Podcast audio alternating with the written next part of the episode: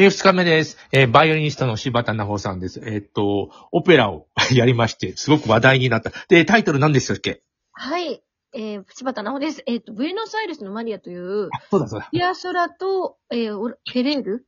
うん。あのの、あの、作った、えー小オペラというふうに彼らが定義づけたものを、えーまあ、日本人で初めて、アジア圏で初めて、あの、演出付きの舞台おー、すごいね。を作りました。はい。これ、あの、で、だ誰が出てたの？えっ、と、歌手は、えー、小島律子さんっていうはい、女性の方が、えーマリア役をやって、で、あと男性ボーカルで、あの、語訳をやるっていう位置づけのソリストがいまして、それを、あの、カズマさんという、えー単語歌手の、えー方がやりまして、で、あと朗読を、あの、西村秀人さんという、あの、日本でも、あの、単語、南米音楽の研究家としてもすごく著名なうん。方が、えっと、翻訳とともに、あの、舞台の奥に、あの、日本語の訳を投射してやったんですけど、うん。うん、その、えっと、訳も彼がやってくれて、で、その朗読を読むそのドゥエンデという訳も、あの、やっていただきました。で、それがまあ、あの、えっと、まあ、三人、まあ、声を発する存在としてあって、で、あと、バンドネオンが、あの、ピアソラが本人がね、あの、当当初、初演の時は演奏してたんですけど、そのバンドネオンだけ役名として存在してるんですよ。あ、あそうなんだ。うん。そうなんですよ。で、で、あの、バンドネオン、まあ、ちょっと、ちょっと悪い役みたいな、うん。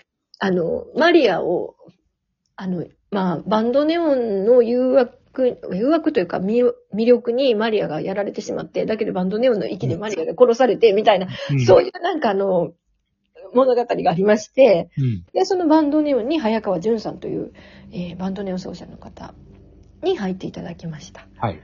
はい。あの、演奏してるのは、えーっと、西安とか、そういうことなんですかね。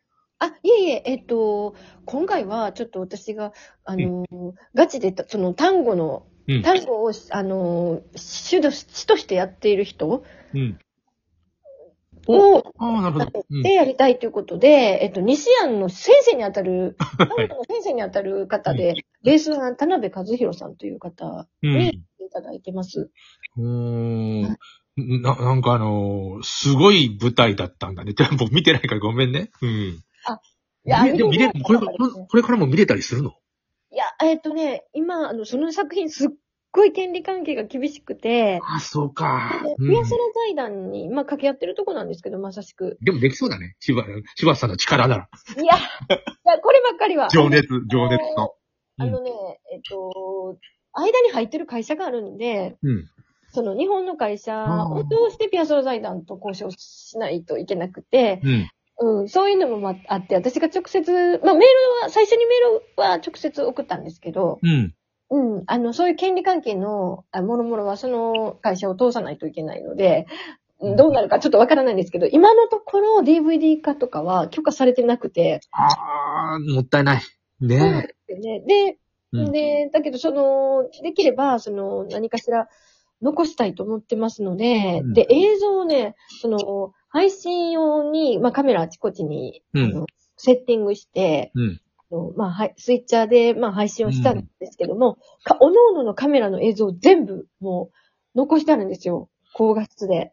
ああ、それはもう、なんかみんものすごないに見てもらわないと。ね。莫大な容量を、はい、使って残してあって、で、その音声も全部、その、マルチ録音って言って、うんその、え、あの、一斉にこう、あの、あの、全部の音をまとめて撮るんじゃなくて、ボーカルはボーカルで、ピアノはピアノでっていう風に、こう、後で調整ができるように、全部こう、あの、別のトラックに入れて、うん。全部残してあるんですよ。ゲネプロと本番2回。